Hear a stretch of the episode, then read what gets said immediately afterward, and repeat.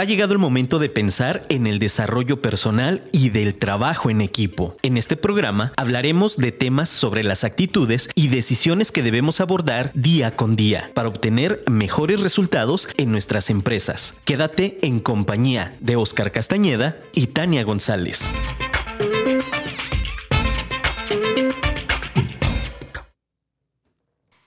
La manera en la que vemos el problema es el problema. Excelente día.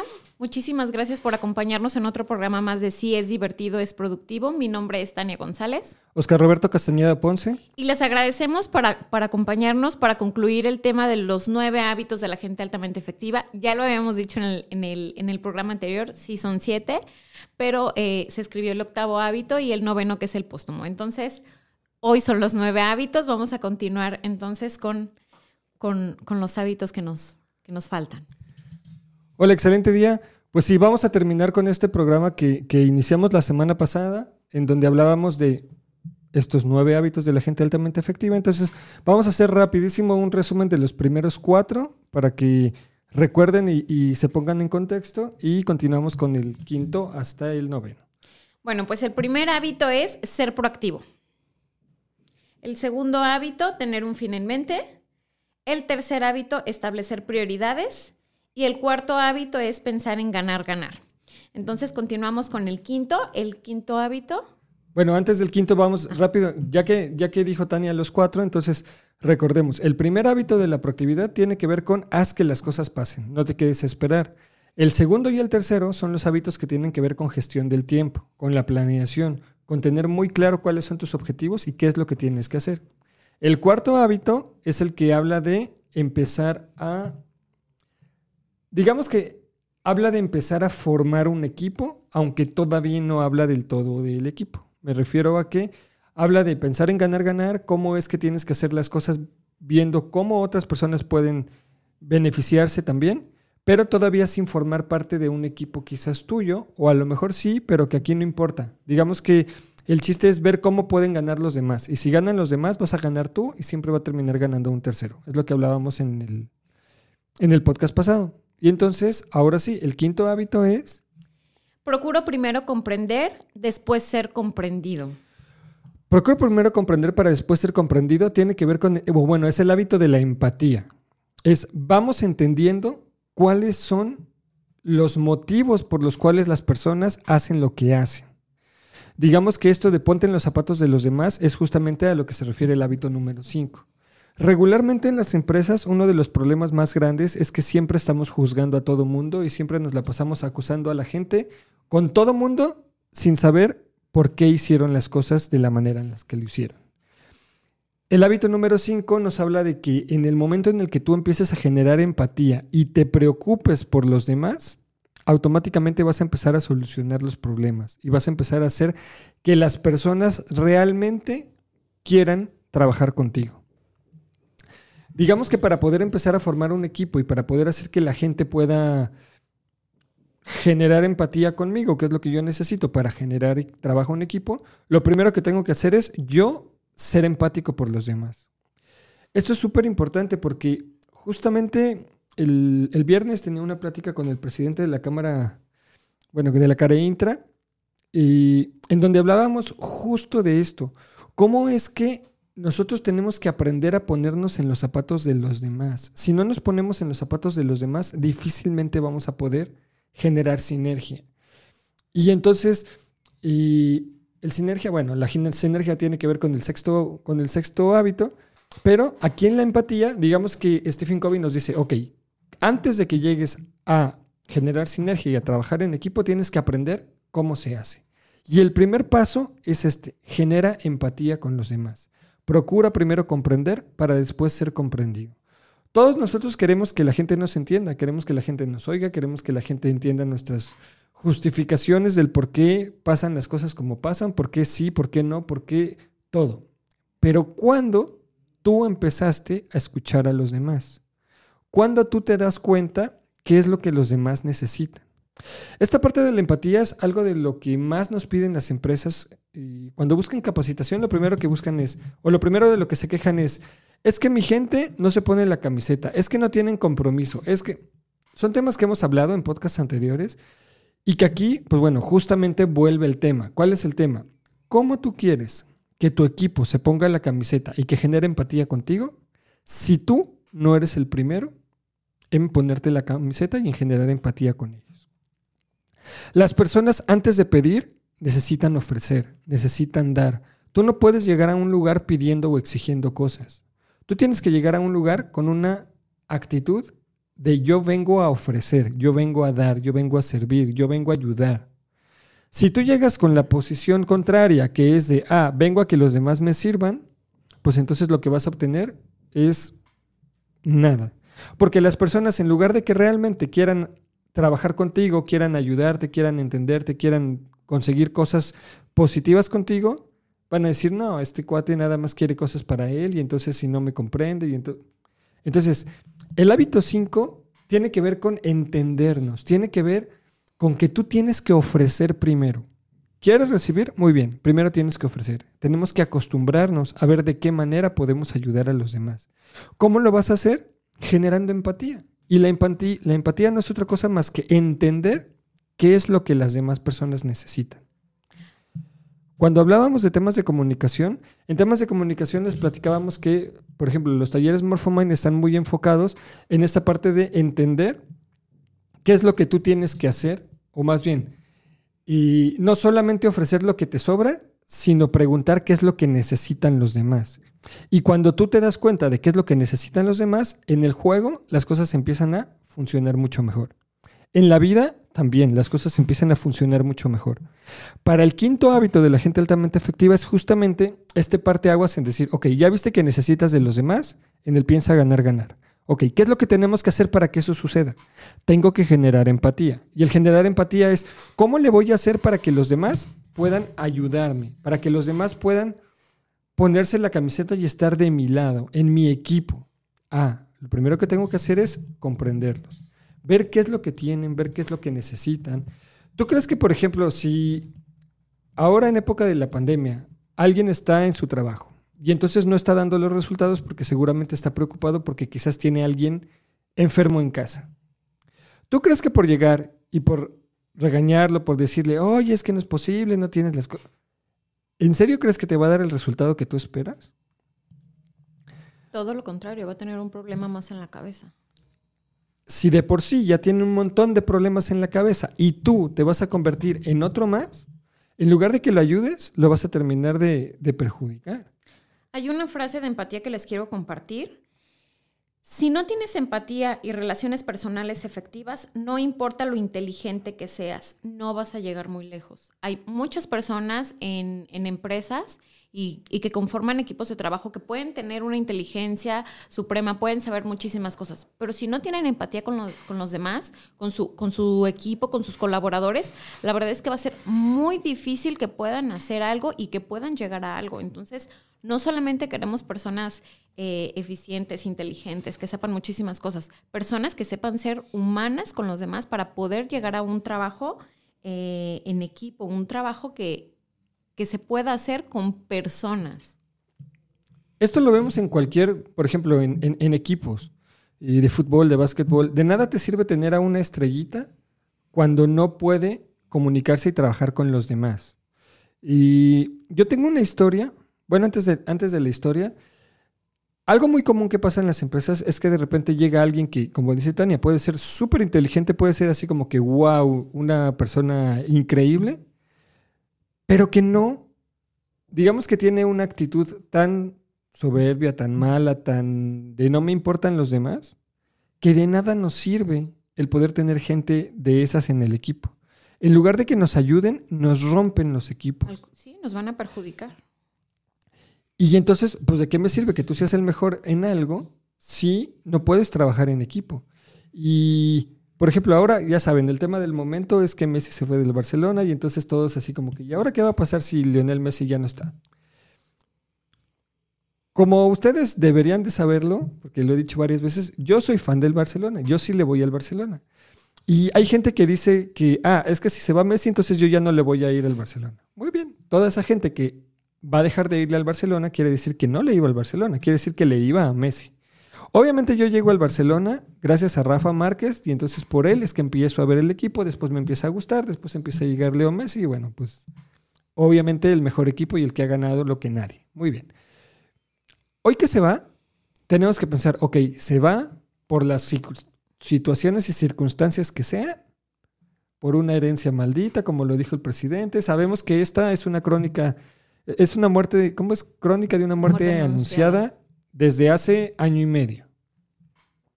Que se fue prolongando y que bueno, estamos llegando justamente hoy. ¿Por qué? Y, le preguntaban ahora en la, en la rueda de prensa a Messi. Oye, este, pero si tú siempre, nunca te has dado por vencido y siempre buscas el regate, siempre buscas el tiro, siempre buscas el, el milagro hasta que se termine el juego, ¿por qué ahora, un mes antes, te das por vencido? Diciéndole que la temporada de fichajes pues termina con el mes de agosto y apenas estábamos como por el 6 cuando, o 4 creo, cuando dan la noticia de que se va. La realidad es que yo lo que leo entre líneas es que el domingo fue el trofeo Joan Gamper, que es como el inicio de temporada donde presentan al equipo del Barcelona, donde presentan al, femenil, al Barça B, a la plantilla normal. Y obviamente no podían presentar a alguien con el que sabían que no contaban. Y entonces pues lo tuvieron que hacer antes. Más allá de que si es presión o no es presión, la liga, todo, todo este rollo que, que se habla, tenemos que ver, ok, ¿qué es lo que pasa si se va y si se queda? Hoy se supone que se va. Y mientras más rápido se acomode, más tranquila va a estar la gente. Porque van a decir, ok, él ya tiene un equipo y entonces el Barcelona ya no puede pensar que va a volver. Pensemos en que no va a volver. Y entonces es, sí, si no va a volver, es el jugador que siempre lo salvaba, que siempre hacía cosas en el momento en un equipo en el que realmente jugaban en equipo. Porque no podemos decir que el Barcelona solo jugaba para Messi o que Messi era una figura en donde les decía a todos los demás, ustedes no sirven, sino que yo soy aquí el... La verdad es que no. Él siempre demostró con números, con siendo líder de asistencias durante muchos años, siendo el que metía goles, sí, pero siempre demostró que jugaba con los demás. Creo que lo que puede ser bueno para el Barcelona hoy, si es que Messi no está, pensando que hoy ya no está, es que los jugadores tienen que entender que él ya no está y entonces tienen que empezar a compartirse la responsabilidad entre todos. Y yo no creo que vaya a ser el año en el que el Barcelona quede en el décimo lugar de la liga y lo eliminen en la primera ronda de Champions y no haga nada en la Copa del Rey. Yo no lo creo. Yo la verdad es que creo que va a ser el momento en el que el equipo va a entender que ahora las cosas dependen de él. Y entonces volvemos a esta parte de, ok, entonces la empatía empieza en el momento en el que entendemos a los demás. Y ok, Messi era muy importante, sí. El mejor jugador del mundo, sí. El mejor jugador del equipo, sí. ¿Dependían de él? Sí. Pero hoy no está. Entonces, si hoy no está, el equipo sigue. Y entonces tienen que aprender a cómo vivir sin él. Y entonces es en donde entra pues ahora sí, el que todos los demás jueguen. No va a llegar un jugador como él, nunca, pero entonces tienen que empezar a hacer lo que hacían antes. Cuando Messi no era todavía la estrella, que era qué? Jugar en equipo, trabajar juntos, algo que saben hacer. Entonces yo no creo que les pese tanto. La verdad es que obviamente se va a extrañar, obviamente va a hacer falta, pero no creo que sea como que la catástrofe de decir, no, es que entonces ahora vamos a perder siempre. Y eso es lo que tenemos que entender en los equipos de trabajo. Si alguien que parece ser muy bueno de repente no está, los demás tienen que salir en nombre del equipo. ¿Cómo? Entendiéndose y diciendo, ok, ¿qué es lo que yo voy a aportar? La empatía, desde mi punto de vista, tiene también mucho que ver con esto de qué voy a aportar yo. Obviamente, como es el inicio del trabajo en equipo, y para mí el trabajo en equipo es de lo más importante que debe de tener una empresa, y algo de lo que yo sé y que durante muchos años pude lograr y que tengo resultados muy buenos que me valen en empresas y en, bueno, en farmacéuticas sobre todo. Entonces me queda claro que tenemos que ayudar a que nuestro equipo de trabajo entienda a los demás. ¿Cómo es que podemos trabajar juntos? ¿Qué es lo que tú necesitas? ¿Qué es lo que yo te voy a dar para poder tener eh, de ti tu mejor rendimiento? Y entonces ahí lo primero que tenemos que hacer es ver, ¿Cómo tú te estás acercando con tu gente? ¿Qué es lo que necesitan? ¿Los conoces? ¿Sabes cómo están? ¿Sabes qué necesitan? ¿Sabes cómo le puedes ayudar? Y entonces eso es justamente la empatía. el poder ponerte en los zapatos de los demás y en lugar de juzgar, hacer algo para que esa persona se sienta mejor. Y si se siente mejor, entonces automáticamente vamos a poder aprender a trabajar en equipo. La historia que, tenía para compartirles y que tiene que ver con esto de, los jefes que son, pues digamos que cero empáticos o al contrario. Yo tengo el ejemplo de uno de los mejores jefes en la vida que he visto, que es mi papá. Le mando un saludo si nos escucha. Yo siempre platico es esta historia porque pues yo aprendí mucho de él desde que yo era niño y me llevaba a, los laboratorios y yo entraba y, y veía cómo trataba a su gente. La realidad es que el hecho de que él siempre haya sido o haya tenido tan buenos resultados y haya tenido tanto éxito en, en, los laboratorios en los que él ha estado, justamente se basa en que él sabe generar empatía con su gente. Y para él siempre lo más importante es justamente su gente. Hoy en la mañana en LinkedIn eh, le escribí a una, a una amiga nuestra que es Erika Martínez, que trabajó muchos años aquí en Compusoluciones. De repente ahora su carrera la lleva a otro lado y está en otro lugar. Y entonces escribía que por qué las personas cuando despiden a alguien y los tratan de traidores, o por qué les dicen así como que pues sí, como que los tratan de traidores, de por qué te vas y como que molestos. La verdad es que a mí me tocó que me trataran como traidor en un, laboratorio cuando, cuando dejé de trabajar ahí. Sí me volví una persona no grata y, sin irme de mala forma, solamente diciendo, oye, ¿sabes qué? Pues me, me, están ofreciendo este trabajo. La verdad es que yo tengo muchos años aquí con ustedes, nunca me han podido reconocer y el trabajo que yo he hecho, me están ofreciendo esto y pues entonces quiero irme Dime cuánto tiempo necesitas para que yo me pueda ir, a quién quieres que te prepare, a quién quieres que entrene, para dejarlo, que todo siga funcionando todo, aunque yo no esté. Y la verdad es que me trataron muy mal. Me trataron muy mal porque para ellos me iba a su competencia y entonces es de, pues bueno, lo siento, si, si ellos me, están ofreciendo una oportunidad que tú no me estás dando, bueno, pues ¿por qué, ¿por qué me tienen que tratar de, de, ¿cómo dije ahorita? Traidor. De traidor. O sea, yo simplemente lo que estoy haciendo es, yo ya aporté muchos años aquí, yo ya hice un montón de cosas con ustedes, les he ahorrado millones de pesos al mes, hemos generado tres veces más de lo que producíamos antes, entonces, pues bueno, si, si nunca viste eso, pues entonces me voy a ir a alguien. Y ni siquiera me, me fui por dos veces mi sueldo, para nada. Creo que me iban a dar 100 pesos más o algo así. Pero más bien lo que me ofrecían o, lo que me hizo decidir el cambiar de trabajo fue que quien iba a ser mi jefe me dijo, yo no le voy a decir a usted cómo haga las cosas. Yo simplemente confío en usted y yo quiero que usted me dé resultados. Eso para mí fue justamente un reto y fue justamente lo que yo hice cuando llegué a ese trabajo. Y creo que justo lo que yo le contestaba a Erika en LinkedIn es que Estoy totalmente, porque el, artículo que, sobre el que estaba hablando Erika era de por qué no les agradecemos todo lo que dieron por nosotros. Muchas gracias a ti, gracias por tu trabajo, por tu esfuerzo que tuviste con nosotros muchos años. Ojalá y te vaya de maravilla. Espero en un futuro poder tener el placer de poder volver a trabajar contigo. Ese era más o menos el contexto de lo que estábamos comentando, de lo que estaba comentando Erika. Yo le digo, estoy totalmente de acuerdo contigo en cómo es que tenemos que agradecer a esa persona que ya no está, porque gracias a ellos somos los que somos y estamos donde estamos. Tú no podrías estar en el lugar en el que estás si no fuera por tu gente. Tú tienes que aceptar que tu gente es la que tiene o la que hace o permite que tú tengas los resultados. Es por eso que lo primero que tenemos que hacer es aprender a ser empáticos, sobre todo con mi gente. Esas personas que son las que te apoyan todos los días, los que están contigo, los que Muchas veces se desvelan, los que se quedan más horas de trabajo, los que tienen que dejan, dejan eventos o cosas familiares para poder terminar con su trabajo. Y entonces, lo único que te queda es agradecerlos aún sin que se vayan. Ya si se van, entonces decirle gracias, ojalá y te vaya de maravilla, yo sé que así va a ser. Y lo que yo le decía a Erika es que esas personas cuando se van, siempre se llevan algo de ti o siempre se tienen que llevar algo de ti. Así como cuando en la empresa siempre dejan algo, tú también tienes que hacer que esas personas se lleven algo de ti, porque esas personas lograron y se fueron y, tuvieron resultados gracias a que tú también aportaste algo para ellos en su vida, en su trabajo, les enseñaste algo, los trataste de una forma. Y entonces tenemos que entender que todas esas personas siempre tienen una parte tuya.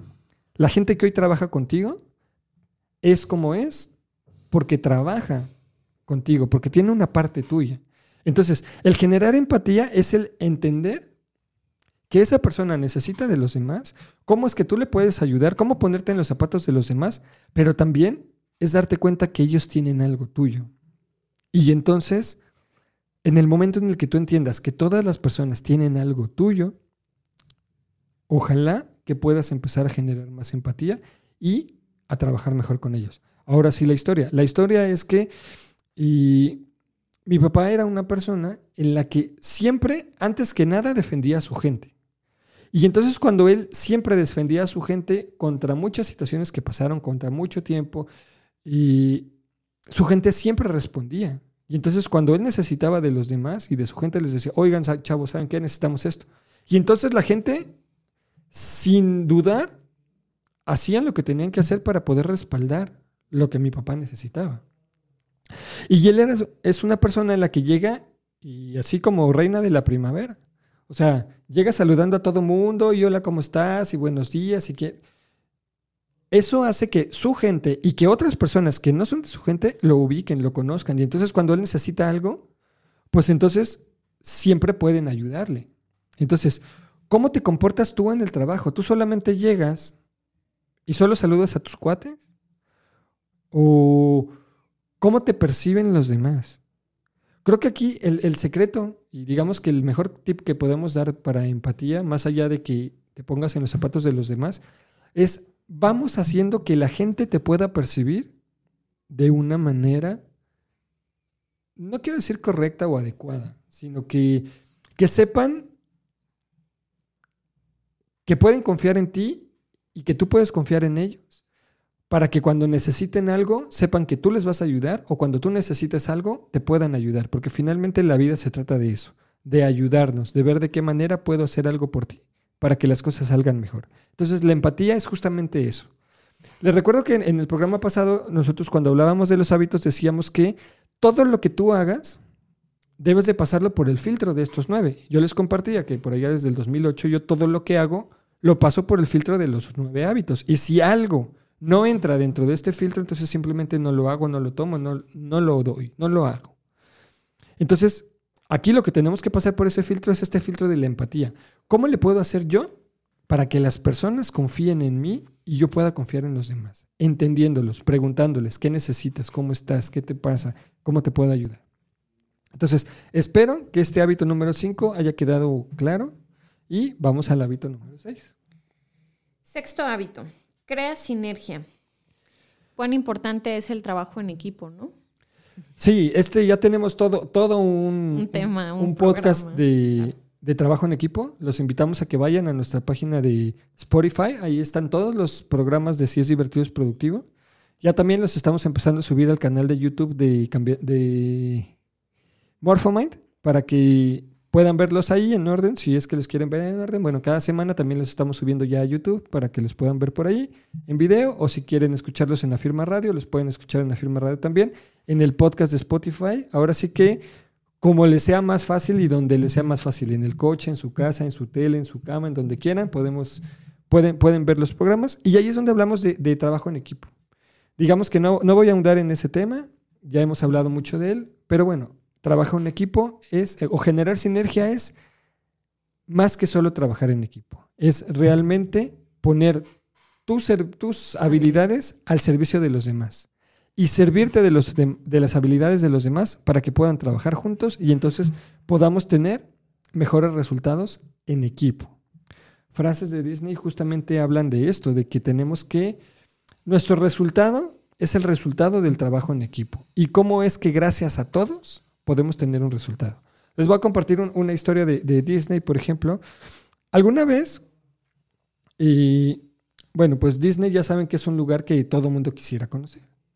Y los niños que tienen enfermedades terminales, o, pues obviamente no es la excepción, ¿no? El querer conocer Disney. Disney tiene un programa en donde realmente puede apoyar a los niños que están pues en, fase terminal, en situaciones terminales. Y entonces, y tú puedes hablar con Disney y entonces Disney te da todas las facilidades para poder llevar a los niños, para poder tenerlos. Bueno, hay una historia que cuentan en la gente, la gente que, que trabaja en Disney, que alguna vez hubo un niño que eh, tenía fase terminal y que estaba a punto de morir, pero algo que él quería hacer era pues conocer a Mickey Mouse. Entonces, y pudo, pudo ir a, Orlando, pudo conocer el parque, estuvo ahí.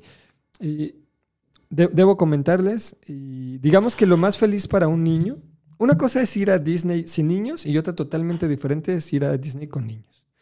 Ir a Disney con niños es ir a formarte horas para que los personajes les puedan dar un autógrafo y realmente no puedes ver mucho más que eso. Incluso a mí me pasó la primera vez que fui.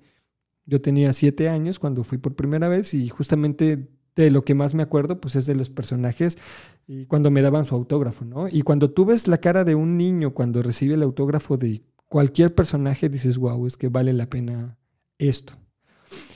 Y resulta que entonces uno de los souvenirs más valiosos en Disney es unos libritos, unos cuadernitos que te venden, que son cuadernitos con hojas blancas, que es para que los personajes pues te den autógrafos. Ese es como que uno de los souvenirs más guau que puede existir. Total es que este niño que tenía o que estaba a punto de morir, él y tenía su, libreta de, de, autógrafos. Y entonces durante toda su estancia pues se la pasó conociendo personajes y permitiendo que le pudieran firmar su autógrafo.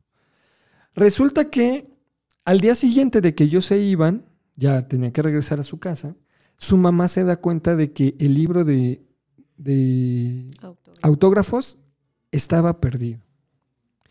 Y entonces el niño se iba a poner muy triste si no podía tener su libro de autógrafos.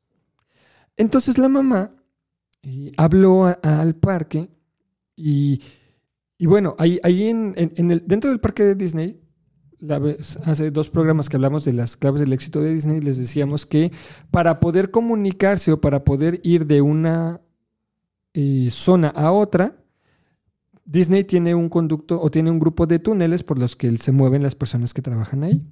Y dentro, dentro de estos túneles, pues tienen salas de juntas, de briefing y cosas así.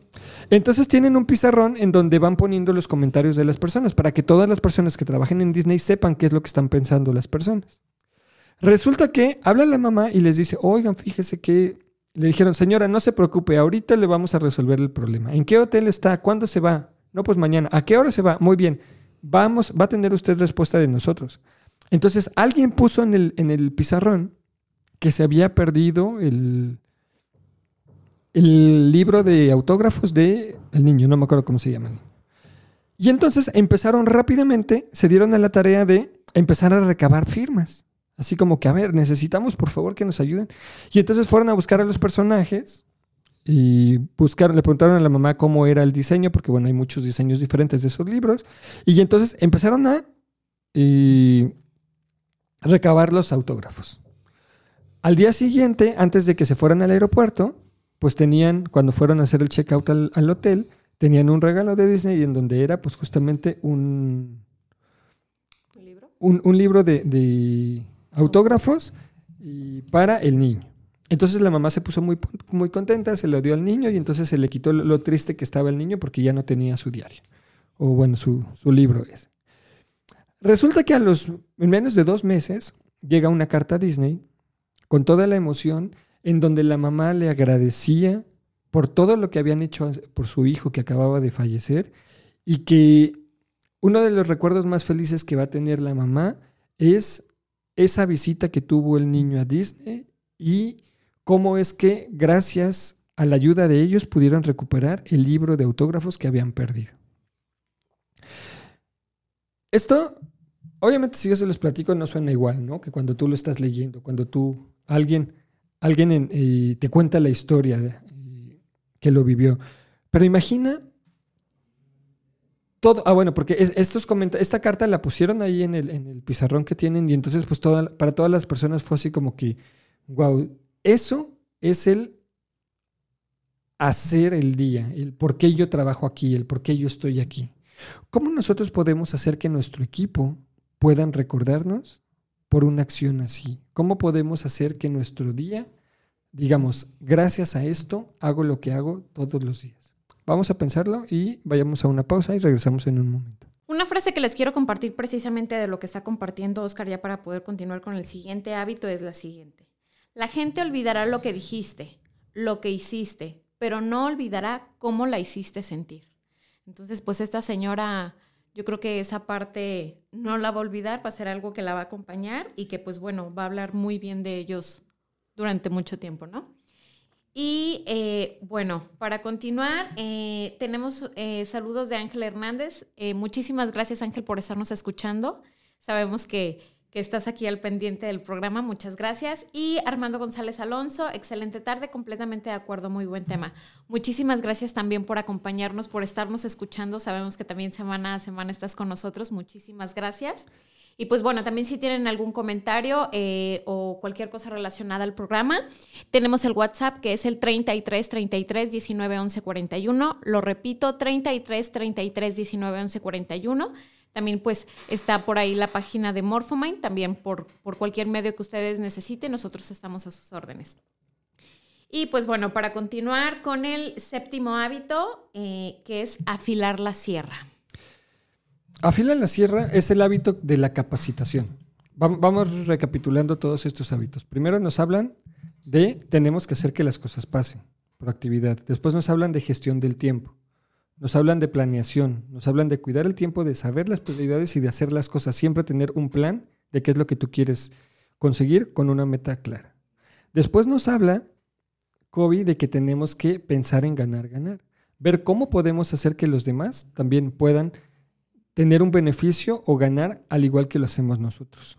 Después llegamos a la parte de la empatía y del trabajo en equipo o de la sinergia para poder decir, ok, ahora tienes que generar empatía y tienes que trabajar en equipo con los demás.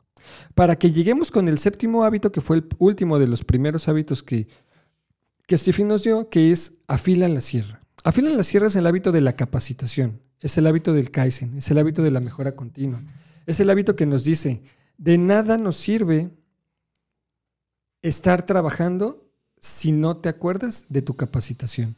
Y cómo la capacitación es la que puede hacer que generes mucho mejores resultados que antes. Nosotros que nos dedicamos a la capacitación, justamente el problema con el que nos enfrentamos la mayoría de, las veces es que las personas no creen en la capacitación. Y vamos separándolo un poco. Primero, los dueños de negocios, ¿por qué no creen en la capacitación? Dicen, es que ¿por qué voy a capacitar a alguien para que se me vaya con mi competencia. A ver, punto número uno, los pensamientos son cosas. Si tú piensas que no capacitas a tu gente, porque si se te va a ir, se te va a ir capacitado y se va a ir a trabajar a la competencia, pues entonces aquí, ¿en dónde creen que estamos mal? O sea, no tienes claro el hábito 5, no tienes hábito el claro, no tienes claro el hábito 4, el 5 y el 6. O sea, no piensas en ganar, ganar, no piensas, no generas empatía y menos están trabajando en sinergia. Entonces, si yo pienso de esta forma, muy bien. Entonces, no te preocupes, no capacites a tu gente para que no se vaya con la competencia. Pero yo lo que haría sería preocuparme porque mi gente no se quiera ir con la competencia. Y para que no se quieran ir, yo debería de entender todos los hábitos anteriores. ¿Cómo es que puede ganar la persona estando aquí conmigo? ¿Cómo es que yo genero empatía con él a tal punto que él también genera conmigo y entonces nunca va a pensar en irse? Y el hábito número seis, que es bueno, todos trabajamos juntos, generamos e-, trabajo en equipo, generamos sinergia para poder hacer que las cosas pasen. Ese es un lado por el cual lo podemos ver o uno de los problemas por los cuales nos enfrentamos regularmente.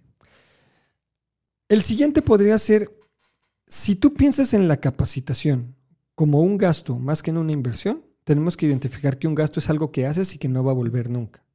Una inversión es algo que tú erogas, pero que vas a recibir siempre. Y entonces vamos viendo qué tipo de capacitación es la que das. Porque aquí es donde creo que viene el problema. Si tú capacitas a tu gente en gente que no le sirve de nada, pues entonces cuando vas a ver un retorno, cuando vas a ver que las cosas sirvieron para algo, que es lo más común. Vamos a hablar de la escuela. Ok, les digo que platicaba con el, con el presidente de, la Care Intra y entonces él me platicaba que cuando él iba a la escuela, pues él es ingeniero y entonces sabía resolver ecuaciones de cuarto grado. Y entonces alguna vez una persona le dijo, bueno, ¿y a ti para qué te sirven las ecuaciones de cuarto grado? Y él me dice, Oscar, es que la verdad es que las ecuaciones de cuarto grado solamente las utilicé un año de mi vida en un trabajo muy particular que yo tenía, en donde yo sí necesitaba utilizar ecuaciones de cuarto grado. Muy bien. Y entonces, pues es cierto. ¿Cuánto de lo que tú aprendiste en la escuela hoy te sirve para algo? ¿O lo aplicas? Porque justamente hablábamos de eso, de que el problema es que hoy no estamos aplicando las cosas que sabemos. Lo que él, mismo me decía, es que lo que nos enseñan en la escuela no nos sirve para ponerlo en práctica. Y estamos de acuerdo, y eso no es un secreto, todo mundo lo sabemos. Lo que te enseñan en la escuela difícilmente lo vas a utilizar en la vida. Ok, entonces, ¿qué es lo que tendríamos que hacer? Tendríamos que enseñarle a la gente las cosas que les sirven todos los días, que van a utilizar todos los días en su vida, en su trabajo y en las condiciones en las que vive o en lo que se desarrolla. Y entonces hablábamos de, ok, ¿cuáles son las capacitaciones que cada año le piden a las personas de recursos humanos? Análisis y toma de decisiones. Y digamos que son puros temas desde hace 50 años que les vienen, o 30 años que les vienen pidiendo exactamente los mismos, que cada año tomen las mismas capacitaciones y como para qué si no saben cómo ponerlos en práctica. Porque entonces entramos a la parte de la capacitación, perdón, pero pues eso es a lo que nosotros nos dedicamos. Tú puedes ir a una plática muy interesante por una persona que sabe un montón de cosas y que es muy ameno y que tiene muy buena dicción y facilidad bueno, y si bien te va, porque si no nada más va a ser una persona que leyó un libro o fue y pagó dinero y entonces ahora resulta que ya es el mejor, ¿no? Y si bien te va, porque iba, justamente iba para allá. O sea, vamos a pensar que es, wow, el mejor conferencista que has visto en el planeta, ¿no? Así Javier Rosario Figueroa, por ejemplo. Y entonces, sí, Javier es fantástico, es buenísimo. Muchas de las cosas que yo vi y escuché con él, hoy las sigo utilizando y me siguen sirviendo. Pero porque yo soy diferente. Y entonces yo empecé a aplicar las cosas y yo me la creí y a partir de eso empecé a hacer un montón de cosas para poder darle sentido a lo que Javier alguna vez me dijo o lo que escuché de él. Pero ¿cuántas veces a las personas, incluso como el que tú escuchas, el, tema es que está muy padre, mucha información, muy padre, muy interesante, pero entre lo que escuchaste, entre lo que te acuerdas, entre lo que entendiste y cuando lo quieres poner en práctica, ¿cuánto realmente es lo que llega a un buen fin? Es mínimo. Pues que te gusta el 10, 15, 20%. Porque por otro lado, viene que te toque a alguien como los que platica Tania, que leyó un libro, que, que le pagó a alguien por una certificación y que entonces vas y tomas un curso y, ajá, ¿y de qué me sirve? ¿Y en qué me hizo pensar? ¿Y cómo cambian las cosas? ¿Y cómo entiendo algo diferente? La realidad es que como esos hay un montón. Nosotros venimos saliendo de, de Retos Zapopan en donde recibimos digamos que nos tocaban siete seminarios o siete talleres, pero nosotros tomamos 13, 12, porque nos aventamos los de aceleración y los de incubación. La verdad es que pues, nunca está de más saber algo y siempre alguien te podría aportar. Eso es lo que yo creía. Pero la realidad es que hay cada instructor que dices, ¿es en serio estos talleres que nos están dando en un proyecto como este, en un programa como este, en donde de plano alguien que leyó un libro, alguien que cree que puede dar un tema, que cero ejemplos, que cero partes de la vida práctica, que y así como que y todavía faltan dos horas, una hora y media falta para que termine esta persona de hablar y de decirnos cosas. ¿Y tu gente está así? Y tu gente está así. Y, y digamos que yo siempre, siempre que presento Morphomind les digo, es que las personas están vacunadas ante la capacitación. O sea, ya están hartas de estar escuchando a alguien que está hable y hable y hable y hable y hable todo el tiempo, que pueden ser cosas muy interesantes, pero que al final no, sabes poner en práctica. Cuando llegas al tipo de, capacitación como la que hace Morphomind, que es capacitación activa, en donde las personas, nosotros decimos que nosotros no enseñamos nada. Las personas se dan cuenta de lo que se tienen que dar cuenta. Y una sesión en donde podamos tener a 30 personas créeme que difícilmente cinco te van a decir lo mismo. Porque cada quien está aprendiendo algo diferente, porque cada quien se está dando cuenta de cosas distintas. Y entonces, la magia de, no de los juegos, sino de tú hacer las cosas, es la que permite que crezcas. Eso, eso lo he platicado aquí, pero también lo platicaba con el... Perdón que les platique tanto del ingeniero Romo, pero es que a mí me encanta platicar con gente que realmente tiene de qué platicar, te puede contar tantas historias. O sea, la verdad es que es la segunda plática que tengo con él. La primera duró cuatro horas, esta segunda duró como tres horas cachito. Y la verdad es que es increíble poder platicar con gente que te puede aportar tanto con pocas palabras, ¿no? Pero entonces, el, punto es que hablábamos justo de esto, de cómo es que y para las personas puede ser tan importante. Bueno, yo le decía que algo que yo aprendí es algo que ya les platiqué aquí. E, esa, aquella vez cuando yo jugué ajedrez y fui eh, al, al, a la Alameda Central con todos los lobos chilangos que juegan ajedrez ahí. Y entonces, como yo aprendí más de la vez que me la pasé queriendo comer piezas y entonces no abrí mi, cápsula de escape después de un enroque con un peón y entonces me bajaron una torre octava y perdí, ¿no? Entonces yo le platicaba cómo es que esa derrota me enseñó a que las cosas fueran totalmente diferentes en mi vida. Yo ya me había dado cuenta, pero incluso mi papá lo dijo hace como un mes y medio, dos meses, hicimos una reunión por Zoom. Mi papá nos acompañó en esa reunión y entonces este, pues ahí estaba como que conociendo a nuestros amigos y entonces mi papá, pues digamos que me, ¿cómo, cómo lo podemos decir? Me troleó o, como quieran decir. Te balconeó. Me balconeó porque mi papá justamente platicaba esta historia. O sea, platicaba cómo gracias al ajedrez yo me había convertido en una persona diferente. Porque el, el, enfoque de tu, bueno, yo tampoco lo sabía, la verdad fue, fue, la primera vez que lo escuché y sí me sorprendió porque yo no me imaginaba que, que Oscar fuera así de niño, porque decía su papá que, o sea, como que era enojón y entonces el, el ajedrez hizo que, que, enfocara ese, ese, eh, ese sentimiento o, o, esa parte de él en, en, el juego y entonces pues ya lo, lo, lo, lo focalizaba en, en otra cosa, obviamente muy buena entonces yo no sabía esa parte y pues bueno, como él lo está diciendo, le sirvió muchísimo. Y entonces aquí el punto es, yo aprendo más de las derrotas que de las victorias. Podemos ahora, la verdad es que no me desperté a ver el fútbol ni la primera vez que perdieron contra Japón, ni ahora que ganaron la medalla de bronce los, los chavos de, de fútbol, pero puedo entenderlo como muchas películas. Muchas películas que son de torneos, que son de cosas así, ya sabes que siempre eh, el equipo pierde contra el mejor en las primeras rondas, cuando todavía tiene como que chance de calificar y, y entonces a la final se vuelve a encontrar contra el equipo que le ganó muy feo y entonces terminan ganando.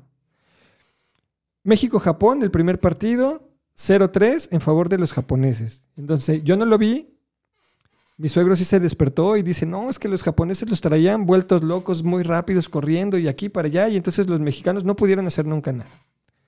Este otro partido tampoco lo vi, pero ahora el resultado fue al revés, 3-0, pero ahora para México. Y entonces leyendo, lo que yo veía es que decían que ahora el entrenador y los mexicanos lo que hicieron fue cortarles los circuitos y entonces entendieron que los japoneses eran muy rápidos, que los japoneses eran hacían ciertas cosas, hablaban mucho de un número 10, que era así como que el mejor jugador, el que movía al equipo, y entonces lo que hicieron fue apagarlo a él. Y apagándolo a él, apagaron al equipo. Y entonces, ¿qué significa? Que ellos aprendieron de su derrota. Y entonces, ¿nosotros cómo aprendemos? Aprendemos de las derrotas. Pero si no estamos acostumbrados a perder y si no queremos darnos la oportunidad de poder perder, entonces ¿cómo vamos a aprender? ¿Cómo vamos a crecer? ¿Cómo vamos a hacer las cosas mejor? Pues es que como dice la frase, a veces se gana y a veces se aprende. Yo, por ejemplo, cuando hablo de juegos de mesas, digo que los juegos de mesa no son para ganar, son para aprender. Y entonces mucha gente al principio me dice, ay, pero ya cuando me conocen, ya cuando empiezan a jugar, ellos mismos esa frase ya la han tomado y entonces ellos mismos la dicen. Los juegos de mesa son para aprender. Sí. Obviamente son competitivos y a mí me gusta ganar, no me gusta perder, pero si pierdo no tengo ningún problema pierdo y entiendo por qué perdí. Y entonces no voy a poder, no voy a decir, ah, ya no voy a jugar o tramposo. No. O sea, tienes que aceptar que fue lo que tú aprendiste. Entonces, para que tú puedas afilar la sierra y puedas generar mejores resultados, tienes que equivocarte, tienes que aprender. ¿Y cómo vas a aprender? Pues bueno, la capacitación es la que te ayuda a darte cuenta qué es lo que hiciste diferente, qué es lo que puedes hacer mejor, cómo puedes tener mejores resultados. Los simuladores justamente para eso son. Por ejemplo, antes de la carrera de... creo que la de Silverstone, recuerden que ahora tengo cuatro carreras que he estado viendo la Fórmula 1 y entonces también aprendo un poco de ahí. Resulta que Checo Pérez estaba hablando de que él estuvo entrenando mucho en los simuladores para aprenderse la pista. Y de nada sirvió porque, bueno, si lo sacan de las carreras, pues bueno, pues no pueden poner en práctica todo lo que practicaron, ¿no? Válgase la rebusnancia, como decía mi maestro Roberto García, que falleció hace ya muchos años, pero pues muchas gracias, lo seguimos recordando al maestro Roberto. Entonces, y él entiende como un profesional, como un piloto en uno de los mejores equipos de la Fórmula 1, que tiene muchos años corriendo. Él dice, es que todo este fin de semana me lo he pasado metido en el simulador porque necesito encontrar. Entonces, imagínense, alguien que ya corrió mil veces ahí, que ya sabe que no es un novato, dice, necesito estar, he estado en el simulador para... Entonces, imagínate si tú en tu trabajo te olvidas de los simuladores. Si tú no practicas, si tú no buscas soluciones, si tú no buscas cómo poder hacer las cosas de mejor forma. Todos los inventos, todos los descubrimientos, todas las cosas se hacen porque alguien quiere hacer algo diferente. Y entonces lo intentan y lo intentan y lo intentan y lo intentan y lo intentan. Si tú te dedicas a solamente hacer lo que ya sabes, como ya sabes y con los resultados que ya tienes, ¿cuándo vas a buscar o cuándo vas a tener un resultado mejor? Afilar las sierras dice, tienes que capacitarte, tienes que buscar nuevas alternativas para hacer las cosas mejores, tienes que empezar a eficientar tus resultados. Y no hay nada como una capacitación en donde sea práctica, en donde tú hagas las cosas, en donde tú vayas aprendiendo, en donde te vayas nutriendo de lo que tú aprendes, pero también de lo que los demás van aprendiendo, de lo que te puede dejar un juego, de lo que te pueden dejar las personas que están alrededor tuyo. Entonces, bueno, ese es el séptimo hábito, afilar la sierra y entonces la pregunta es, ¿cuándo fue la última vez que te capacitaste realmente? Que aprendiste que puedes hacer las cosas mejor, diferente, lográndolo o intentándolo de una forma distinta. Tú responde cuándo fue la última vez y entonces ve cuándo fue la última vez que has tenido los resultados que tienes. Octavo hábito. Encuentra tu voz e inspira a los demás para que encuentren la suya. El octavo hábito es el hábito que tiene que ver con la trascendencia. Tiene que ver con saber para qué estás en este mundo. Stephen Covey, los primeros siete hábitos, que fue el primer libro, los siete hábitos de la gente altamente efectiva, nos habla de esto. ¿Cómo es que la persona para que pueda tener mejores resultados tiene que, otra vez, hacer las cosas, pensar en, la gestión del tiempo, tener objetivos claros, metas claras, generar sinergia, hacer que los demás puedan ganar también, generar empatía, trabajar en equipo, afilar la sierra o capacitarse, equivocarse, poder hacer las cosas mejor, siempre estar innovando, mejorando tus resultados. Ok.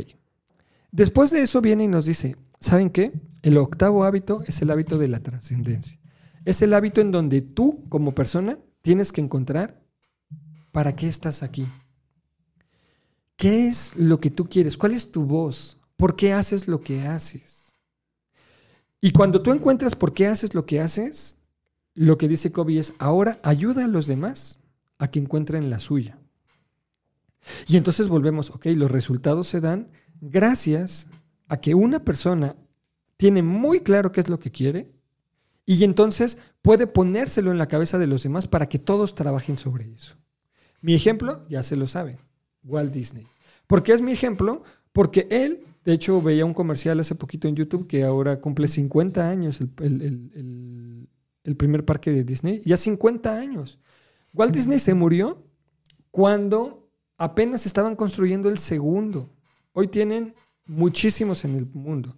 Y entonces Disney es mi ejemplo porque pocas empresas son las que después de que faltan los fundadores, siguen. No más que siguen, o sea, que sigan ya es un milagro. O sea, mejoran, crecen, aumentan, como lo es Disney, que hoy es dueño del mundo. hace dos podcasts lo platicamos, entonces vayan al, al, podcast de las claves, las siete claves del éxito de Disney y ahí vamos a hablar mucho más de Disney. Pero aquí solamente quiero decir esto, ¿cómo es que cuando él no está, su gente entendió qué es lo que él quería. Y entonces vieron qué de eso tenía que ver consigo y entonces lo tomaron para ellos. Acuérdense de la frase que más me gusta de Walt Disney, que es, consigue una idea, hazla tuya y trabájala hasta que sea un éxito.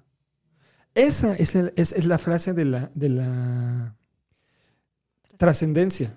¿Cómo es que esa gente que se quedó con, con Disney y diciendo, ok, ¿qué es lo que él quería? Entonces, ¿cómo lo hago mío? Y entonces, ¿cómo hago que esto sea un éxito? Eso es lo que está pasando con Star Wars. Sí, Star Wars, y entonces George Lucas la hizo y bla. Muy bien. Qué bueno, a partir de que George Lucas la soltó y entonces Disney la compró y le pagó toda la lana del mundo para poder tener la franquicia, hoy es una inversión. ¿Por qué es una inversión? Porque todo ese dinero que Disney gastó, más todo lo que invierte en las producciones, en, bueno, las películas son lo más chafa que hay, pero ahora en las series, en todas las series animadas, en todo lo que es el universo hoy de Star Wars, imagínense cuánto dinero les va a regresar. O sea, es una inversión de tres pesos para conseguir millones. Entonces, ¿por qué?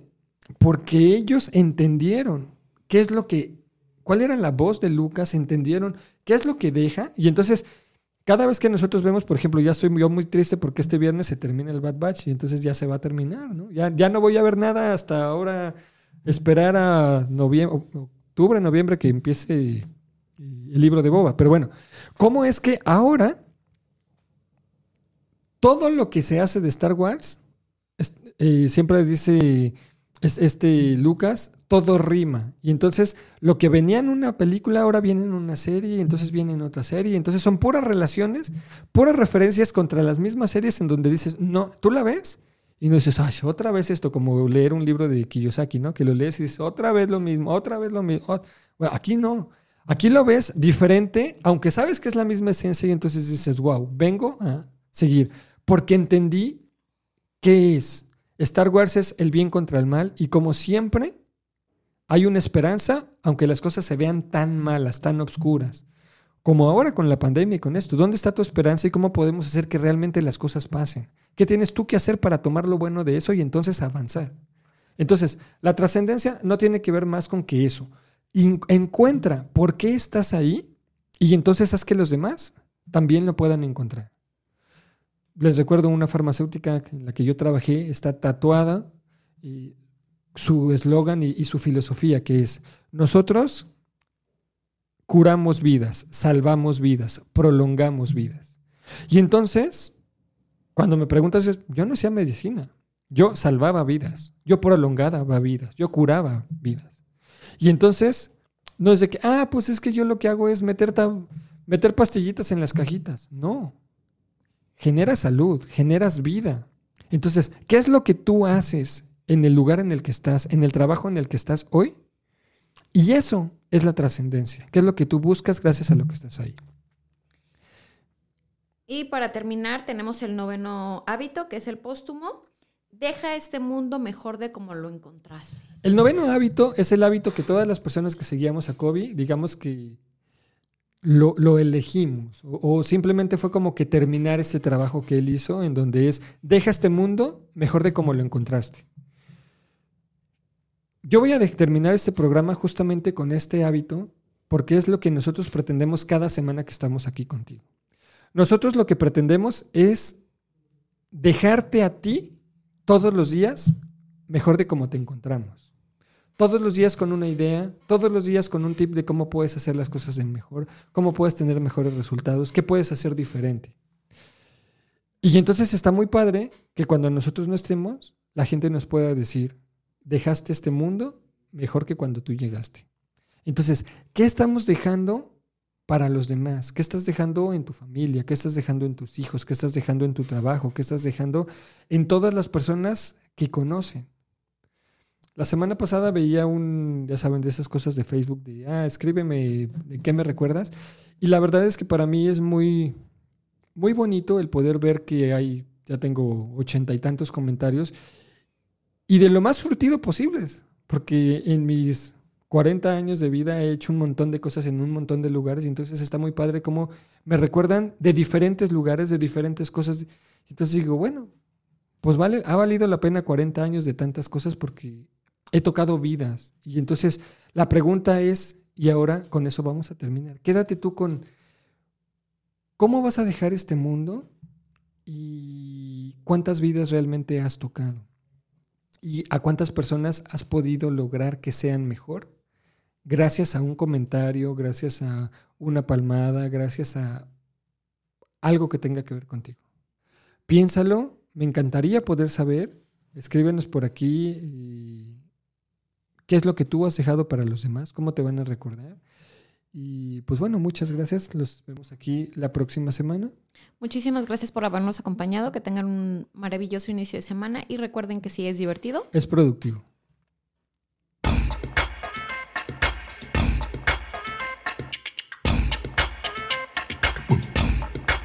Hoy descubrimos herramientas útiles para nuestro crecimiento. Vamos a aplicarlas. Recuerda que si es divertido, es productivo.